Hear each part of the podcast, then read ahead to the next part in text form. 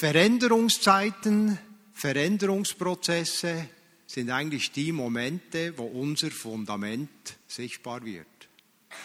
Durch Veränderungen merken wir eigentlich, auf was es ankommt oder ankommen würde. Oder in Veränderungszeiten merken wir auch, wo unser Fundament eben vielleicht noch ein bisschen ausgebessert werden müsste. Und darüber möchte ich heute sprechen. Und eigentlich spreche ich zuerst zu mir.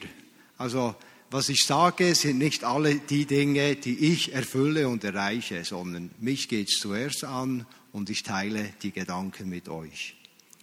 Die Veränderung, in der ich mich befinde, kannst du die erste Folie drauf tun, ist eigentlich Veränderung zum Thema Rollenwechsel. Ich habe schon mal darüber gesprochen.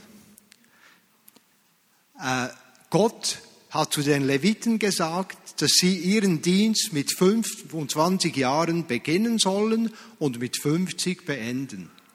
Wer älter ist, soll nicht mehr zu den Arbeiten eingeteilt werden. Er kann den Jüngeren jederzeit helfen, soll aber keine Pflichten mehr haben. So sollst du den Dienst der Leviten ordnen. Also das Ziel der Predigt ist nicht Rentenalter 50 statt 65. Äh? Es geht hier ja auch nicht darum, dass es aufhört, aber die Rede ist, die Rolle wechselt sich. Die Personalentwicklung und Psychologie ist auf den gleichen äh, aufs gleiche Prinzip gestoßen. Du kannst die nächste Folie nehmen. Ich habe das mal erhalten von der Uni St. Gallen. Die sagen, dass das Leben, Berufsleben drei Teile hat. Kommt nicht? Okay. Äh, eine erste Phase, das verwirrt mich, wenn es nicht kommt. Äh, eine erste Phase des Berufslebens ist Lernen und Ausprobieren. Eine zweite Phase, der zweite Drittel, ist die traditionelle Karriere, eben eingeteilt sein, dann wirklich dran sein. Und dann kommt ein Wechsel in die dritte Phase. Und dieser Wechsel hat eine Kurve nach oben oder eine nach unten. Also man muss sich entscheiden. Wenn ich nichts entscheide, wenn ich es einfach so weitergehen lasse, riskiere ich, dass ich im Frust und in der Enttäuschung lande. Irgendwann kommt der Punkt, wenn ich so weiterfahre wie immer, wo die Jungen besser sind als ich, besser verstehen, was notwendig ist. Und dort kommt es darauf an, dass ich meinen Platz, meine Rolle neu definieren. Dort stehen wir ein Stück. Ist irgendwas nicht gut mit den Folien? Oder kannst, wäre schade, ich wäre froh, wenn du die raufbringen könntest oder wenn jemand helfen kann, wenn es da Probleme gibt. Gut. Äh, ich möchte eigentlich diese Punkte mit Bildern äh, ein bisschen äh, zeichnen. Bilder, übrigens das eine Bild war meine erste Predigt in der Basileia damals, ungefähr vor 25 Jahren. Und es sind verschiedene Bilder, die wir finden in Sprüche 30, Vers 18. Jetzt müsst ihr sie halt hören, wenn man sie nicht sieht. Dort schreibt der Spruchschreiber, Drei Dinge sind mir rätselhaft und auch das vierte verstehe ich nicht.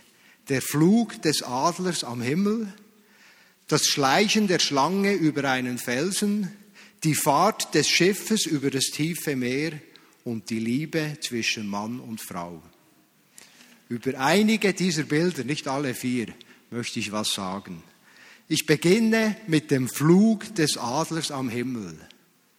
Ein Bild eines Lebens in Freiheit und Abhängigkeit von Gott. Ein Bild, ja, noch eins weiter jetzt, oder, ja, der fliegende Adler, ein Bild unseres Lebens in der Berufung, in der Freiheit, in der Abhängigkeit von Gott. Was ist speziell am Flug des Adlers?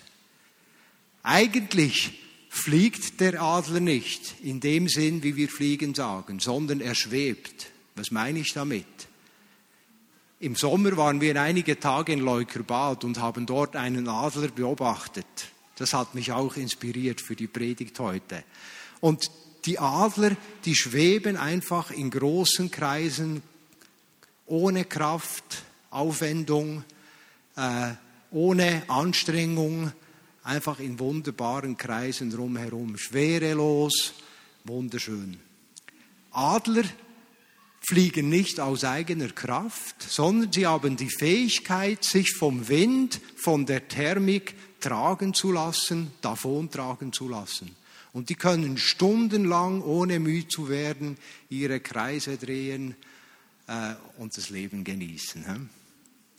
Ein Bild des Lebens aus der Kraft des Heiligen Geistes, auf dem Geist, auf dem Wind schweben und uns von dem davontragen lassen, was Gott für uns bereithält. Wie beginnt der Flug des Adlers? Ein Adler steht auf, dem, auf einem Felsen die wohnen da ziemlich weit oben. He?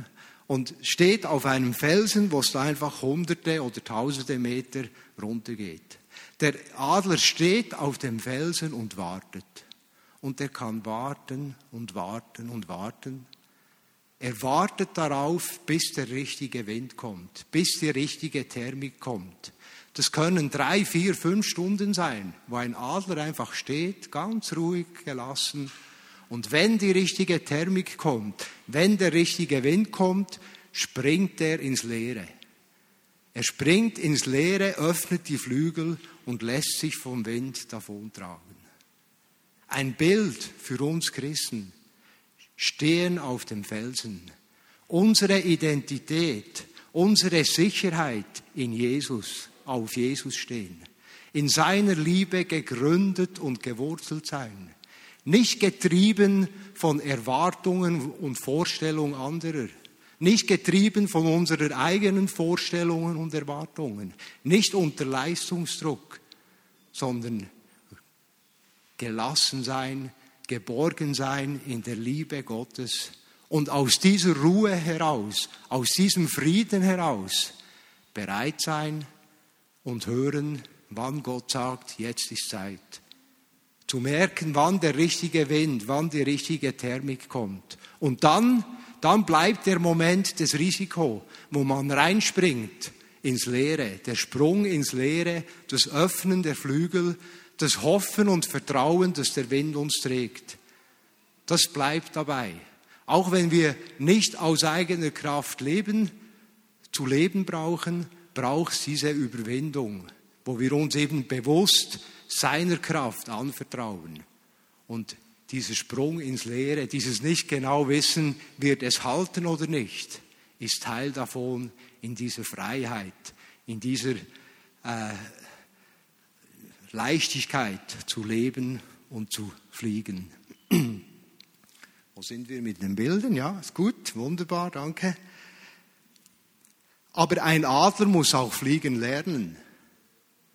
Und das ist ein Ding für sich. Die kleinen Adler leben in einem wunderbaren Nest. Die Adlermutter wendet eine Riesenarbeit auf, das Nest wunderschön zu machen, weich innen mit Moos und Federn. Und das, das Nest wiederum ist auf einem Felsvorsprung gebaut, wo es gleich neben dem Nest wieder runtergeht. Und dort wachsen die kleinen Adler auf. Jetzt kannst du eine zurück, die ist zu früh. Die Adler wachsen dort auf. Die Mutter kommt, schwebt ins Nest, bringt Mäuse und allerlei Delikatessen.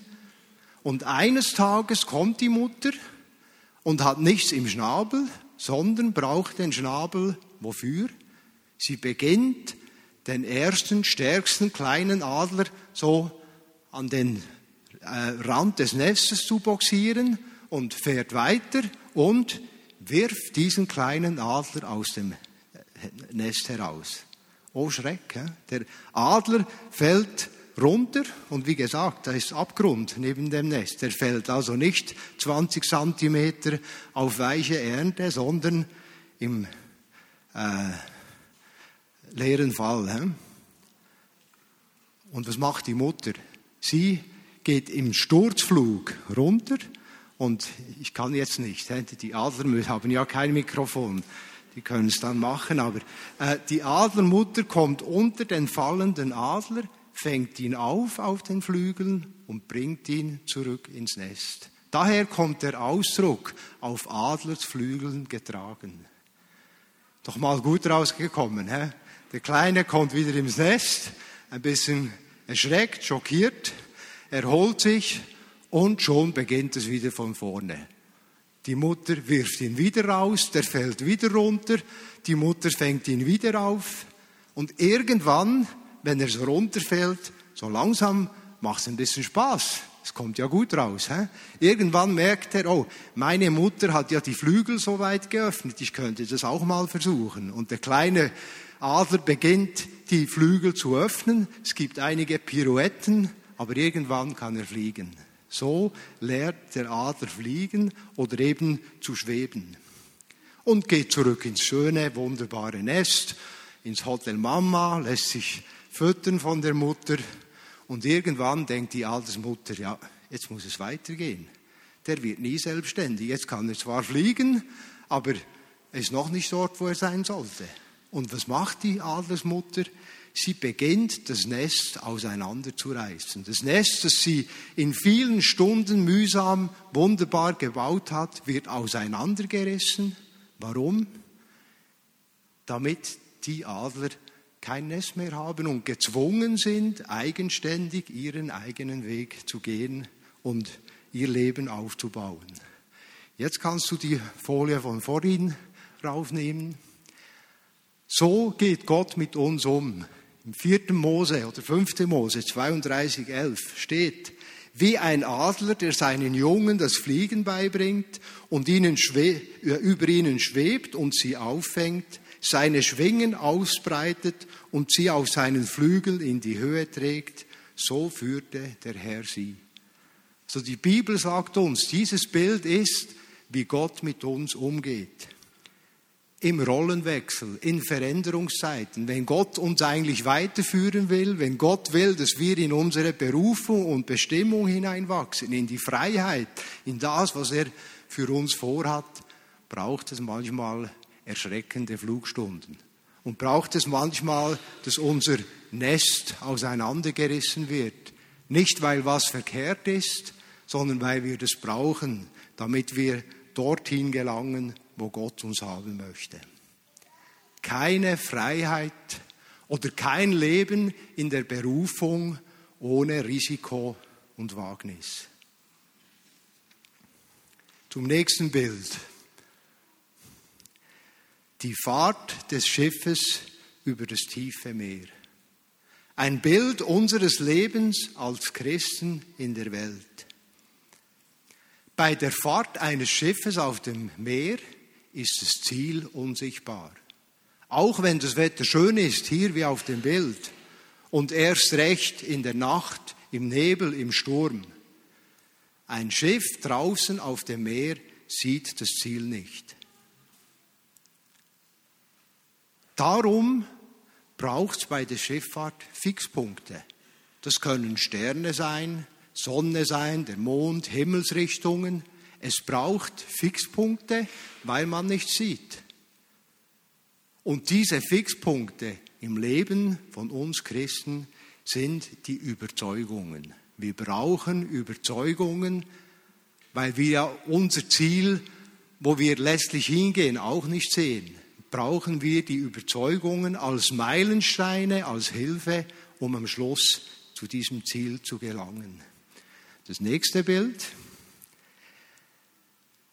Bei der Schifffahrt hat man ein Kompass oder Radar oder eine Sextante, Instrumente, die unverzichtbar sind, um den aktuellen Standort aufgrund dieser Fixpunkte zu erkennen. Also mit dem Instrument und den Fixpunkten merke ich, wo ich stehe. Und wenn ich weiß, wo ich stehe und wenn ich weiß, wo ich hin will, weiß ich, wie ich, den, wie ich den Kurs setzen muss. Also ich brauche diese Fixpunkte. Ich brauche diese Überzeugungen in meinem Leben, damit ich das Ziel erreiche. Und wie es bei der Fahrt über dem tiefen Meer wegen Strömungen, Unwetter nicht leicht ist, leicht ist den Kurs zu halten, und es laufend Aus Anstrengung braucht, um sich richtig auf den Kurs auszurichten und allfällige Kurskorrekturen notwendig sind, So werden auch unsere Überzeugungen laufend immer wieder in Frage gestellt, herausgefordert. Money, Sex and Power oder Gold, Girls and Glory oder eben Geld, Sexualität, Macht. Das sind die häufigsten Versuchungen, die Strömungen, die Gegenwinde, die Unwetter, denen wir ausgesetzt sind, die uns herausfordern. Wie gehe ich um mit Besitz, Reichtum, Habgier? Teile ich oder raffe ich alles für mich? Bin ich ehrlich? Bin ich gerecht? Wenn es eine Gelegenheit gibt, wo ich Vorteile haben kann, weil jemand einen Fehler gemacht hat, mache ich das und packe es ein oder bin ich ehrlich? Es gibt verschiedenste Fragen. Wie gehen wir um mit unserem Besitz? Sexualität. Wie lebe ich die Sexualität? Wie reagiere ich auf all die Reize in Werbung, Internet, was auch immer? Wie gehe ich mit Macht um? Unterdrücke ich Menschen oder setze ich Menschen frei? Teile ich Macht? Teile ich mein Wissen? Oder sichere ich mein Reich? Schaffe ich Freiraum für andere, dass andere gefördert und in ihre Berufung hineinwachsen können? Oder schaue ich, dass ich sichtbar und erfolgreich bin? Lebe ich bevollmächtigend oder eben nicht? Auch scheinbar kleine Kompromisse in diesen Bereichen führen uns vielleicht nur ganz leicht vom Kurs weg. Aber ein Millimeter im Kurs, wo ich jetzt stehe, wird mich, wenn die Reise lange ist, am Schluss ans falsche Ziel bringen. Darum äh, brauchen wir unsere Überzeugungen. Unsere, wir müssen werteorientiert leben. Zu Überzeugungen kommt man ja nicht automatisch. Man muss sich Überzeugungen erkämpfen haben. Überzeugungen wachsen durch Reflexion, durch Hinterfragen, durch Suchen nach Gottes Willen, Hören auf seine Stimme, Zeit verbringen mit Jesus und gegründet sein in seinem Wort in der Bibel. Auf der nächsten Folie sehen wir, was Paulus dem Timotheus gesagt hat zum Nutzen der Schrift. Denn alles, was in der Schrift steht, ist von Gottes Geist eingegeben und dementsprechend groß ist auch der Nutzen der Schrift. Sie unterrichtet in der Wahrheit, deckt Schuld auf, bringt auf den richtigen Weg, Kurskorrektur, und erzieht zu einem Leben nach Gottes Willen. So ist also der, der Gott gehört und ihm dient, mit Hilfe der Schrift allen Anforderungen gewachsen. Er ist durch sie dafür ausgerüstet, alles zu tun, was gut und richtig ist. Ist das nicht ein Bild des Kompasses, des Radars, den Gott uns gibt? Aber es reicht nicht, dass wir die richtigen Überzeugungen haben. Es reicht nicht, dass wir das Richtige glauben. Nur wenn wir unsere Taten, unsere Handlungen, unsere Gewohnheiten, unsere Haltung, unsere Motive danach ausrichten, können wir Kurs halten. Kurskorrekturen gehören zum Leben als Christ.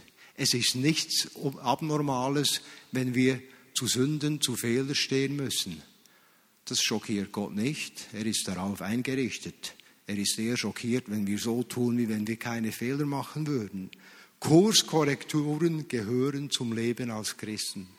Und bekennen, Vergebung ist das Instrument, das Gott uns gibt. Und transparente Beziehungen, Beziehungen, wo wir Rechenschaft geben, Connect-Beziehungen, Beichte, Beziehungen, wo, wir beichten können, ist das Umfeld, wo diese Kurskorrektur geschehen kann. Wir brauchen sie. Lass es zu in deinem Leben, damit am Schluss du nicht am Ziel vorbeifährst, sondern das Ziel erreichst, auf das du dich ausrichtest. So auf den ersten äh, Moment könnte man das als Widerspruch schauen, äh, auffassen. Der Flug in Freiheit des Adlers. Und jetzt geht es um Ausrichtung, um Ausdauer, um Disziplin, um das Richtige zu tun. Aber es ist nicht ein Widerspruch, sondern eine Ergänzung. Das Ziel ist, dass unser Flug in der Freiheit am Schluss ans richtige Ziel kommt. Darum brauchen wir beides. Und wichtig ist, dass wir es aus Überzeugung tun. Wenn du aus Zwang, nur weil es die anderen erwartest, dich so immer wieder ausrichtest und alles versuchst richtig zu tun, landest du in Gesetzlichkeit und kalter Religiosität. Das ist nicht gemeint. Aber Gott möchte uns gewinnen, dass wir überzeugt sind, dass wir nur durch richtige Segeln am Schluss eben ans richtige Ziel kommen. Zum dritten und letzten Bild, das Schönste, die Liebe zwischen Mann und Frau. Und das gilt, wenn man nicht mehr ganz so jung ist wie ich. Es gilt noch lange, wenn man schaut, wie die ja sind, aber es gilt auch für die Jungen. Liebe zwischen Mann und Frau, das Bild in der Bibel von der Beziehung von uns Christen zu Jesus. Er, der Bräutigam, wir sind die Braut. Und zur Liebe gibt es so viel zu sagen. Äh, ist eigentlich fast gefährlich, das Thema anzuschneiden, weil man sowieso nicht alles und nicht genug sagt. Also hört auf das, was ich sage und nicht all das, was ich nicht sage, weil es auch gesagt werden sollte. Ich möchte einen Punkt, ein Thema aus der Liebe nehmen. Intimität. Ja, gerade das heißeste Thema oder das schönste Thema. Intimität mit Gott. Erleben seiner Gegenwart, seiner Nähe, suchen seiner Nähe in Meditation, in der Schrift, in der Zeit, wo ich mir nehme, in der Anbetung, wunderbare Worship-Zeiten wie heute oder wie am Pfingstkongress. Erleben seines Wirkens, seines Redens, seiner Berührung, wenn Gott Menschen heilt, befreit, Beziehungen wiederherstellt, wenn der Himmel die Erde küsst, ist das nicht etwas vom Schönsten. Und die Parallele in der Ehe meiner wunderbaren Frau. Ich gehe da nicht in die Detail, aber ich finde, da hat sich Gott was Gutes ausgedacht in der Liebe, in der Zärtlichkeit und in allem, was kommt. Es ist wunderschön. Was sind die Gemeinsamkeiten der Intimität mit Gott und der Intimität unter Menschen? Hier im Bild jetzt insbesondere in der Ehe, aber viele Teile der Intimität können auch gelebt werden in Männerfreundschaften oder in Frauenfreundschaften, auch in der Familie. Also Intimität beginnt nicht erst beim körperlichen Teil, von dem Gott Vorstellungen hat, wie das aussieht, sondern Intimität beginnt da, wo wir uns nahe aneinander lassen, wo wir am anderen Geheimnisse mitteilen, wo ich offen und ehrlich bin, wo ich nichts verstecke, wo ich mich zu erkennen gebe, wie ich wirklich bin, wo ich die Hüllen fallen lasse. Gott gegenüber oder eben Menschen gegenüber. Eine zweite Gemeinsamkeit ist, Intimität sucht nicht die eigene Erfüllung, sondern die des Nächsten. Mari hat kürzlich, als er über Anbetung gepredigt hat, gesagt, die Worship-Zeiten sind nicht zuerst da, damit ich schöne Gefühle und verklärten Blick erleben kann. So schön das ist, und ich möchte nicht darauf verzichten. Aber beim Worship, in dieser Intimität mit Gott geht es um ihn. Er liebt uns. Er hat so viel für uns getan. Er möchte, dass wir ihm unsere ungeteilte Aufmerksamkeit schenken. Und genauso ist es in der Sexualität, in der Intimität. Wenn es dort nur darum geht, meine Wünsche, meine Triebe zu befriedigen, wird es bald leer sein. Intimität lebt davon, dass man sucht, was wünscht der andere, was braucht der andere, wie kann ich ihm dienen. Und klar, wenn es ideal läuft, denkt ja der andere dann auch, was will du und irgendwann kommst du auch auf die Rechnung. Aber es ist die Frage der Ausrichtung.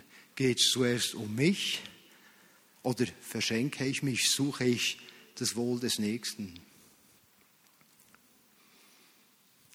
Schmerz und Liebe sind Zwillinge, die oft so tun, als kennen sie sich nicht, hat jemand gesagt. Erfüllung und Schmerz gehören beide zur Intimität. In der Liebe gibt es Wüstenzeiten, Momente, Zeiten, wo die Erwartungen und Vorstellungen nicht erfüllt werden, wo man enttäuscht wird. Gott gegenüber, es gibt Zeiten, wo man das Gefühl hat, Gott spricht nicht mehr. Zeiten, wo wir Bibel lesen und wir haben das Gefühl, wir seien irgendwie auf steinigem Boden. Zeiten, wo wir beten für Menschen, für Situationen und Gott antwortet scheinbar nicht. Zeiten, wo kranke Menschen nicht geheilt werden, sondern sterben. Spannung, auch in der Ehe, in der Intimität gehören dazu, wie die Erfüllung. Die Frage ist, was mache ich damit? Die menschliche Reaktion ist ja, wenn Erwartungen, Wünsche, Sehnsüchte nicht erfüllt werden, dann reduzieren wir die Erwartungen. Lieber nichts mehr erwarten, als den Schmerz zu erleben, dass die Erwartung nicht erfüllt ist. Also es gibt einen Weg, diesem Schmerz in der Intimität auszuweichen. Nämlich dann, wenn man der Intimität ganz ausweicht. Aber dann weicht man nicht nur dem Schmerz aus, sondern auch der Erfüllung. Und die Beziehung, die Intimität kaltet sich ab, sei es Gott gegenüber, sei es in der Ehe. Kann es sein, dass wir manchmal aus Resignation, aus Enttäuschung einfach lieber nichts mehr von Gott erwarten, als enttäuscht zu sein? Es gibt Ehen, wo Intimität und Sexualität kein Thema mehr ist. Nicht, weil es beide nicht möchten, sondern weil beide Angst vor dem Schmerz haben und das verdrängen. Der einzige Weg ist, wenn wir verletzlich bleiben, wenn wir uns immer wieder verschenken, wenn wir es immer wieder riskieren, wenn wir Dinge thematisieren, wenn wir Gott gegenüber unsere Enttäuschung, unsere Angst, unsere Zweifel, unser Schmerz mitteilen oder unserem Ehepartner. Wir müssen und dürfen darüber reden.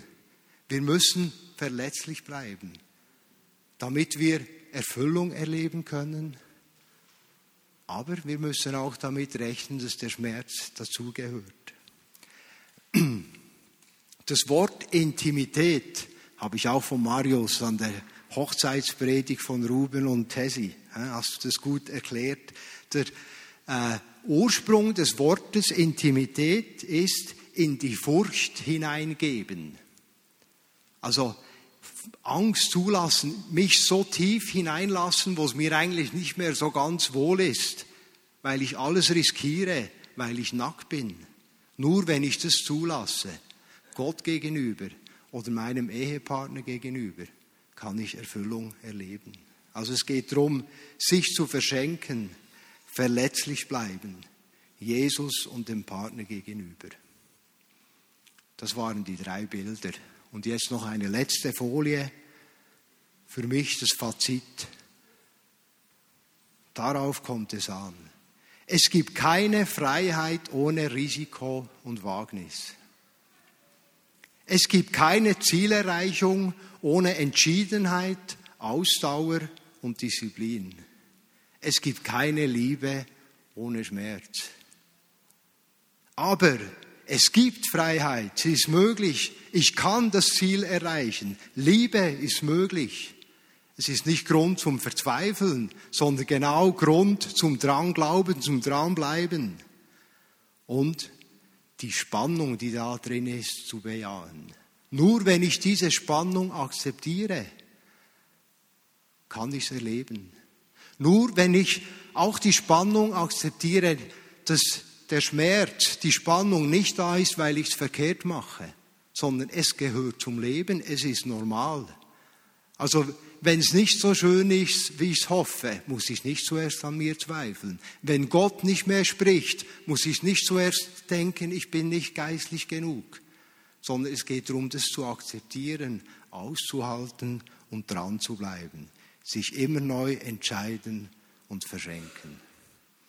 Und ich wünsche euch allen und mir natürlich auch, so selbstlos bin ich nicht, Freiheit, Zielerreichung und Liebe.